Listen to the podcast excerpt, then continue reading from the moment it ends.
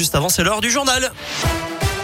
Ça roule euh, toujours mal ou? Eh ben ouais, on n'a pas trop de bonnes nouvelles, nous non plus. Hein, toujours quelques difficultés. Alors ça va mieux qu'il y a une heure, mais ça reste compliqué sur la 46 Sud entre Corbeil et le nœud de Manissure en direction de Paris.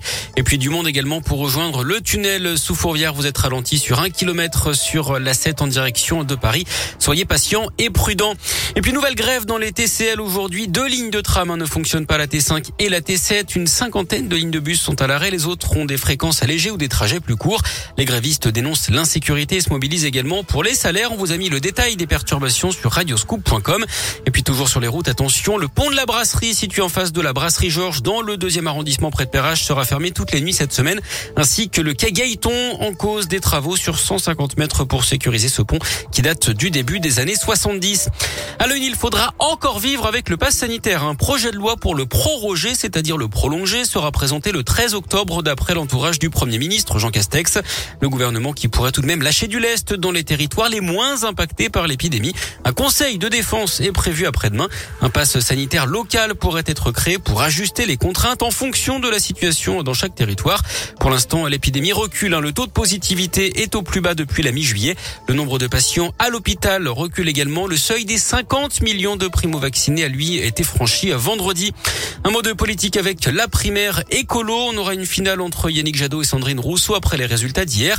Ils s'affronteront lors d'un second tour du 25 au 28 septembre. Plus de 106 000 personnes se sont exprimées lors du scrutin. Ils étaient soupçonnés d'avoir tué Christopher en février 2017 dans le quartier des États-Unis, dans le 8e arrondissement de Lyon. Un ancien couple, le cousin de la victime et son ex-compagne ont été condamnés en appel aux assises de la Loire hier d'après le progrès. Lui qui avait été acquitté en première instance et qui comparaissait libre écope de 12 ans de réclusion, elle de 8 ans de prison. Un chauffard interpellé hier au nord de Lyon. D'après le progrès, il est soupçonné d'avoir renversé une saisonnière qui faisait les vendanges dans le Beaujolais hier matin à Juliena. Il avait ensuite pris la fuite. La victime âgée d'une vingtaine d'années avait été retrouvée dans un fossé par un automobiliste. Elle avait été évacuée à l'hôpital dans un état jugé préoccupant. Et puis toujours aucune nouvelle de Gérard Champal, cet homme de 77 ans disparu depuis jeudi à Saint-Romain en Mont d'Or. Des bénévoles ont ratissé le Val de Saône hier, 19 communes au total. La Seine a également été sondée. Les recherches euh, devaient reprendre ce matin. Il pourrait également se trouver dans le quartier de la Croix-Rousse à Lyon. Le sport, le foot, je vous rappelle la défaite de l'OL au PSG hier soir 2-1 Lyon à 4 points du podium avant de jouer 3 mercredi. En rugby, patience pour les supporters du Loup. Le site de la billetterie est en migration vers une nouvelle interface. Du coup, l'achat de place de match ou d'abonnement est actuellement indisponible.